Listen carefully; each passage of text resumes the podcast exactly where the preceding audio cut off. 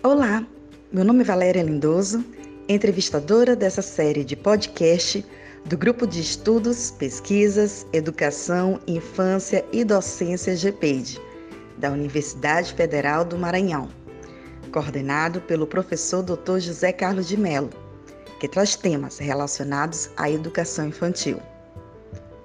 Ouça agora a entrevista com a pesquisadora Ticiane Vasconcelos Batalha que é especialista em docência do ensino superior, ludopedagogia e educação infantil pela Faculdade Intervale e em alfabetização e letramento pela Faculdade Futura.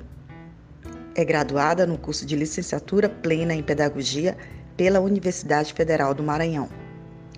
É membro do grupo de estudos e pesquisas em educação, infância e docência GPED e do grupo de ensino de leitura e da escrita como processos dialógico GPDIAL. Atualmente, a temática da sua pesquisa versa sobre a criança e a apropriação da linguagem escrita.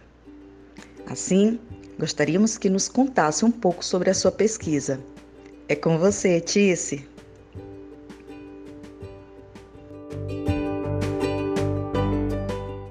É um prazer participar deste podcast ao teu lado e poder compartilhar um pouco da minha pesquisa.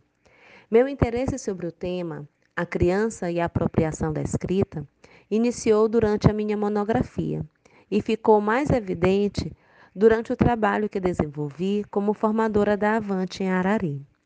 E não há como discutir sobre linguagem escrita na escola sem trazer à tona a sua importância na sociedade e o poder que ela dá para uma pessoa. E é por este motivo que cada criança, no seu papel de leitora e escritora de textos, deveria ter a possibilidade de experimentar na escola do poder e do prazer e da utilidade que pode proporcionar a produção de um escrito. E durante as minhas pesquisas com as crianças e educadores da educação infantil, cheguei à conclusão de que não se aprende por exercícios, mas por práticas significativas, efetivas e contextualizadas. E as atividades propostas pelo educador devem favorecer a autonomia das crianças, fazendo com que elas se sintam realmente envolvidas e motivadas a participar da sequência de ensino. E para que esse processo seja efetivado, é necessário que as tarefas sejam claras e que seja respeitado o ritmo de aprendizagem de cada um. E quando eu começo a falar sobre este assunto nas formações, as professoras sempre me perguntam: e como a criança aprende a escrever de fato? A resposta é simples: aprendem a escrever produzindo diversos textos, em situações de comunicação real, com destinatários reais.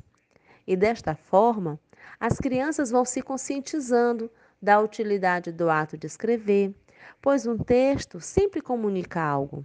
É preciso compreender o texto como um todo, desde o suporte, a maneira como foi escrito, o que o autor destaca nas falas, pois são estas informações que darão sentido à leitura e tornará as nossas crianças leitoras e produtoras de texto. Além disso, não devemos ensinar as letras de maneira tradicional, isoladas e descontextualizadas. É necessário que as crianças aprendam a partir do texto, tendo a possibilidade de interrogar, buscar, coordenar as pistas para compreender o que está escrito. Neste sentido, e apoiado nas pesquisas que tenho realizado, considero importante levar em consideração dois momentos no trabalho com gêneros textuais: a exposição e a produção. Sendo que a produção deve ocorrer em dois momentos: a produção coletiva e a produção individual. Vou te explicar estes momentos. Na exposição, é apresentado às crianças modelos reais de textos, oportunizando o contato com a maior variedade de gêneros discursivos possíveis. Após a exposição, deve ser iniciada a produção escrita, uma vez que aprendemos a linguagem por meio da interação verbal. E essa produção precisa ser trabalhada em dois momentos distintos: a produção coletiva e a produção individual.